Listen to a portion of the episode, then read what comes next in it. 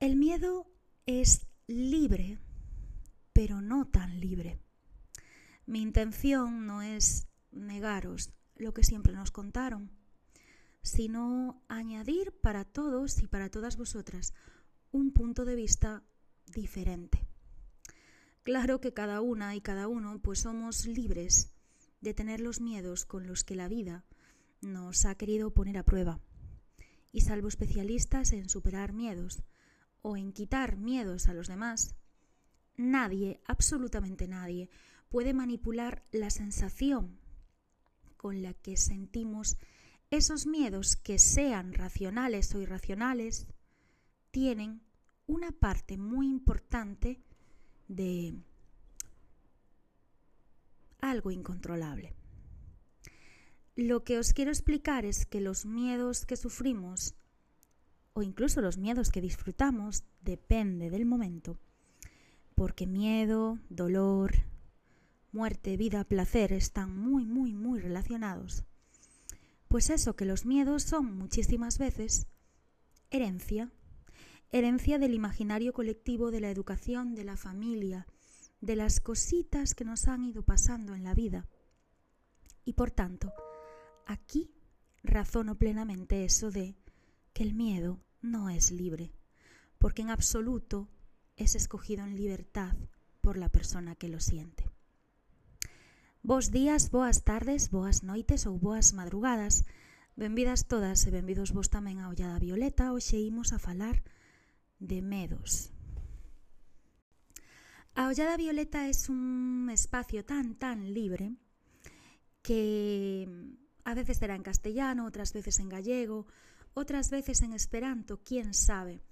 A veces es como un recipiente donde volcar emociones, cabreos, eh, muchas veces, otras veces mucho, mucho amor. Y lo que tiene de especial es que es muy natural, tan natural que acabáis de oír seguramente el sonido de mm, ese clean de entrada de un email porque se me olvidó bajar el volumen del ordenador algo que también me pasa mucho cuando me entusiasmo con algo, que se me pasa desapercibido todo, todo el resto de, de cosas que tenemos alrededor. Volviendo al miedo, yo creo que mmm, lo que más me gusta en la vida es contar historias. Ser mmm, contadora de historias o narradora o escritora o lo que le queráis llamar me fascina. La verdad es que ahora mismo mmm, creo, llegué a esa conclusión que narrar es pues un arte escénico más. Y como cualquier arte, pues requiere un entrenamiento. Un entrenamiento porque a veces contando cosas pretendemos producir emoción estética en quien escucha. Y yo al principio os hablaba de miedo, de ese sentimiento de inquietud, que experimentamos ante algo que real o, o imaginario nos da sensación de peligro, o también ese recelo que sentimos por culpa de algo que puede causar alguna molestia o algún efecto contrario a lo que esperábamos. ¿Cuánto, cuánto tiene que ver el miedo con las expectativas también?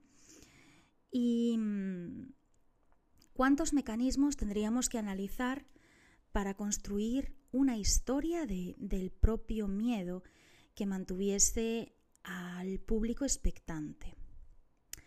Yo hoy voy a hablar del miedo porque también el miedo es un arte.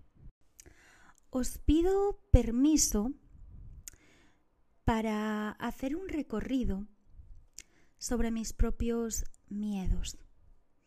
Porque yo creo que hablando de los propios miedos, desarticulamos el miedo más grande, que para mí es que existan personas programadas o capacitadas para provocar libremente el mal a otros.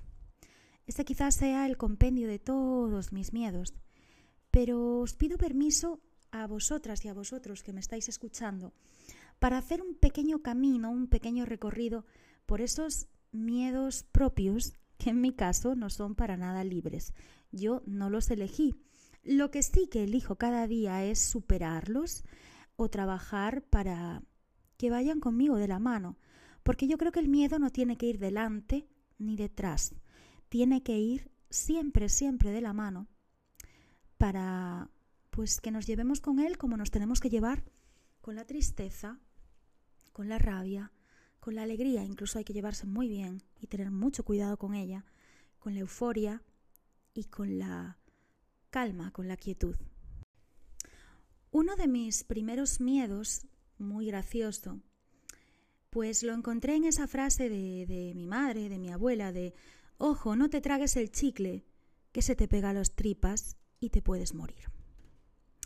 La verdad es que eh, fue uno de esos primeros avisos sobre la muerte que tuve ya siendo muy pequeñita.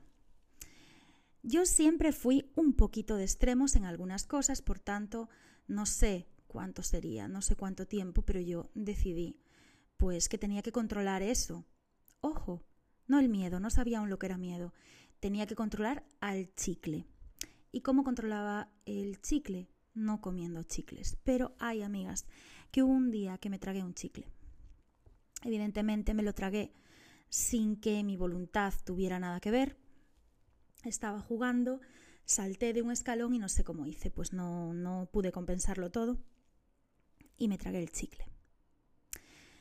La verdad es que tuve la certeza de que iba a morir.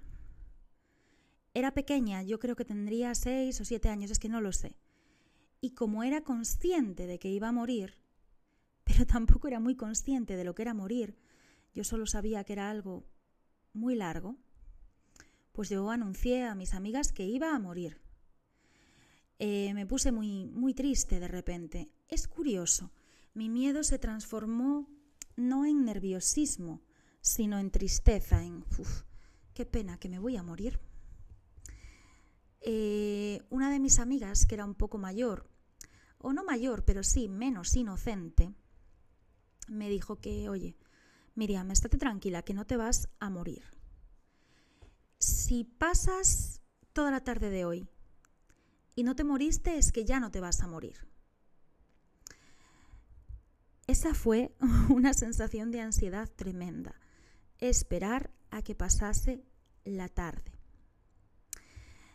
No recuerdo lo que pasó después porque me olvidé del resto, pero qué curioso, era niña y Mm, me di cuenta de que el concepto de miedo y de muerte siendo niñas es muy distinto.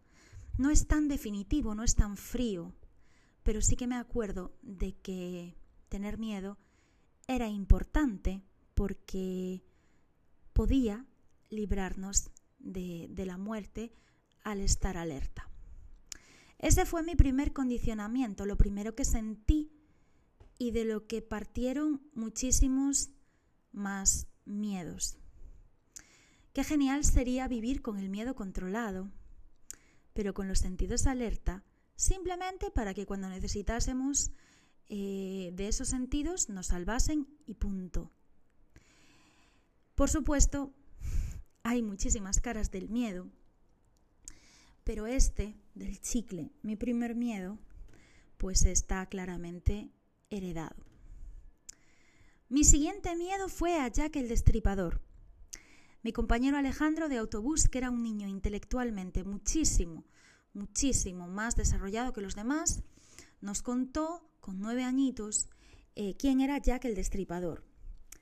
Y él, que tenía un punto sádico, ojo, pudo percibir, os decía, porque se cortó, que él, que tiene un punto sádico, pudo percibir perfectísimamente mi pánico, que ya no era miedo, y entonces empezó a adornar la historia.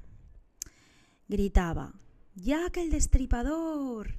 Y todas salíamos corriendo, pues realmente sin comprobar si estaba Jack el destripador, que evidentemente no estaba o no. Empezó a adornar su historia diciendo que, que no, que no, que no estaba muerto, que nunca lo habían encontrado y que en un momento dado había cogido un avión a España adornó más el horror diciendo que cuando sospechaban que iba en ese avión el ejército lo había bombardeado y había muerto muchas personas inocentes. Con el tiempo, interesándome por la figura de Jack el Destripador, descubrí a través de un miedo algo que a día de hoy sigue siendo apasionante para mí, la historia de crímenes y de criminales. Sigue siendo apasionante para mí porque a día de hoy siempre sé claramente quién es la víctima de un crimen, pero en el criminal también veo cierta parte de víctima. Esto es peligroso y ya lo desarrollaremos. El miedo a Jack el Destripador me fue llevando por otros caminos, por nuevos miedos que se convirtieron en cosas que me gustaban, como por ejemplo todo lo relativo con los vampiros. El vampirismo, ese gran desorden, no solo alimenticio, sino también cultural, porque tanto el vampiro como la persona vampirizada, no os olvidéis, pertenecen a la misma especie. El otro día a mi amigo Miquel le contaba un episodio de miedo colectivo que viví con unas amigas. Bajábamos por la escalera interior de la residencia donde estudiábamos en aquel momento y todas empezamos a correr y a sentir la misma sensación de miedo y de ahogo. Yo no vi nada, simplemente tuve la sensación de pánico y empecé a correr a la vez, con todas. Fue bastante inquietante porque íbamos tranquilas, alegres, cantando, y de repente todas empezamos a sentirnos pues mal de golpe y a correr en todas direcciones. Cuando salimos de aquellas escaleras interiores de la residencia, bueno, no era donde estudiábamos, sino donde nos hospedábamos mientras hacíamos los primeros años de carrera, yo pregunté ¿qué visteis? Y una de ellas, con cara de miedo, dijo, yo no lo voy a decir hasta que lo diga alguien. Y dos, casi atropelladas, dijeron, algo con un tul. Esa noche dormimos todas juntas en la misma habitación y como no se nos acaba de la cabeza que la gran mayoría de ellas habían visto algo con un tul que parecía flotar, decidimos preguntar a la hermana Lorenza, que lo primero que dijo fue, ¿qué pasa? ¿De qué tenéis miedo? Y en cuanto le dijimos, pues tenemos miedo de bajar por la escalera interior, lo primero que nos dijo fue, ¿por qué? ¿Qué visteis? Y eso a lo mejor nos dio más miedo. Con el paso del tiempo dejamos de ser niñas y empezamos a tener miedos más reales. Miedos a los que yo llegué después de vivir, después de indagar en mi memoria. Miedos que me han llevado a poder hablar con conocimiento de causa sobre los efectos que tiene el miedo en mi propio cuerpo. Descubrí que todas, todas las personas, mujeres y hombres, tenemos un catálogo personal y colectivo de monstruos. Monstruos que en resumen son todas aquellas criaturas o sensaciones contrarias que están fuera, que están en contra de nosotros y que desvían el curso de, su naturaleza para acabar metiéndose en nuestro cuerpo. Y ahí hacen que nazca esa planta del terror o del miedo. El miedo es necesario, pero no siempre necesita el propio miedo que algo pase para existir. Esa es su magia. El miedo puede empezar a existir en cualquier momento, y circula de muchas formas, en forma de rumor, en forma de leyenda, en forma de mentira y en forma de verdad. El miedo puede circular en forma de lucubración sobre un hecho que no siempre tuvo lugar y sus efectos pueden ser devastadores. Incluso pueden provocar que algo horrible de verdad acabe sucediendo. Si estuviese que hablar de mis miedos de adulta, os diría que como contadora de historias, tengo miedo de que se me olviden las cosas. Tengo miedo de quedarme sin historias para contar. Tengo miedo de olvidarme de confeccionar historias. Tengo miedo de perder la naturalidad. Tengo miedo de convertirme en lo que otros u otras piensan que soy. Tengo miedo de perder la naturalidad, sí.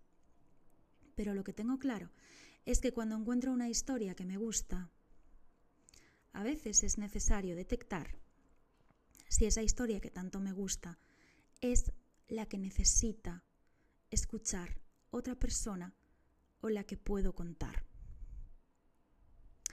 Como hoy estoy en actitud de confesar, reconozco que también en algunas ocasiones, al contar mis miedos, me encontré con gente que disfrutaba y ahí entró mi verdadero miedo.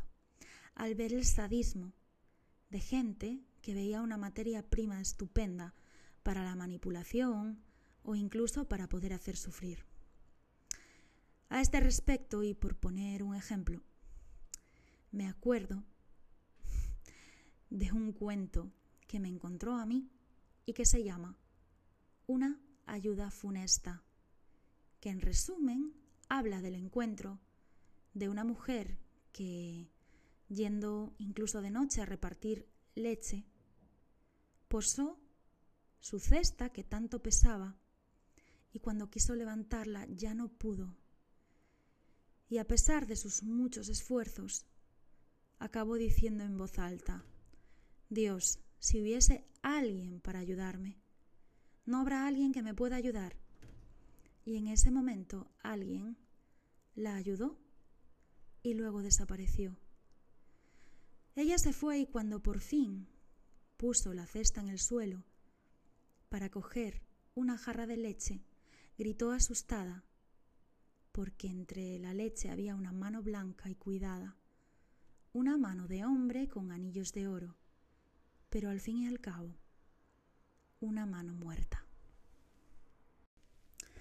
Este año me tocó lidiar con muchos miedos, con muchos miedos que me llevaron, gracias, a luchar primero contra ellos y después con ellos, a la abundancia. Me llevaron a la abundancia de absolutamente todo. Abundancia de intriga en mi vida, abundancia de ambigüedad, pero también abundancia de suspense, de diversión, de soluciones, soluciones ante las muchas dudas que se me fueron formulando a lo largo de este año. Esos miedos y el llevarlos de la mano me ayudaron a no terminar esquivando los temas importantes de mi vida, porque os confieso otro miedo. Tengo miedo a dejarme cosas en el tintero, algo que no soporto porque me gusta llegar al fondo de absolutamente todo en la vida. ¿Por qué tenemos miedo? Pues supongo que porque sabemos que vamos a morir y que eso es permanente, porque somos el único animal que sabe que va a morir. Somos ántropos, que significa también efímeros.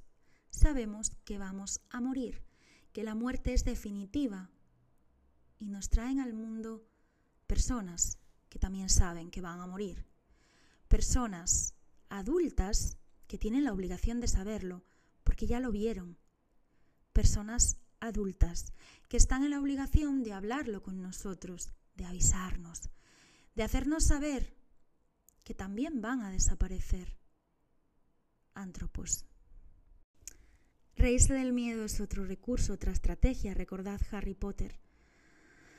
Cuando Ronald Weasley tenía pánico a las arañas, como yo. Reconozco que es un miedo que no he superado. Sé que no pueden hacerme nada, pero no puedo, no puedo, no puedo con ellas. Las miro y me recuerdan a mi último amor, al que más daño me hizo. No soporto las arañas. Y cada vez que en mi vida aparece una araña, vuelve a aparecer esa persona. No me gusta. Cada vez que veo una araña, se activa el miedo, porque sé que de alguna manera voy a ver a esa persona y no quiero. Por eso, por esas cosas tenemos miedo y hay de aquella que no tenga miedo, que no sería humana. Reír del miedo, chicas, también es un recurso, os decía, una estrategia para no acabar muertas o fosilizadas.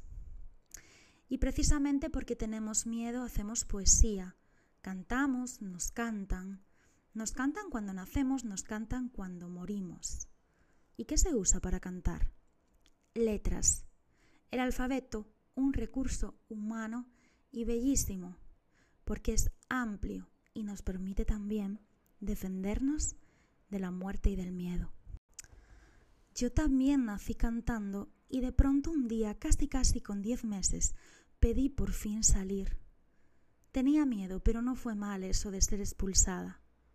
Ya lo decía Baudelaire, de todos los paraísos tenemos que salir, pero de ningún paraíso tenemos que salir expulsadas. La verdad es que ahora mismo mi mayor miedo es que nunca se me pase, nunca más, ese miedo a volver a decir te quiero, algo que nunca me había asustado. Y sí, de mi último paraíso salí, salí expulsada. Por eso da un poquito de miedo entrar en un nuevo paraíso. Pero no importa. Las emociones, igual que los paraísos, son temporales. ¿Cuánto tiempo pasamos durmiendo en la vida? ¿Y despiertas? ¿No tendríais miedo a estar confundidas y pensar que estáis despiertas y estar dormidas? Ahora estoy desafiando a un miedo a quedarme sin batería, a perder este podcast que es el más bonito, porque es genuino. Todo empieza a ser genuino, de verdad. Ahora, ahora empiezo a no tener miedo a ser yo misma, porque sé que donde habita la palabra, habitan los monstruos y también el paraíso.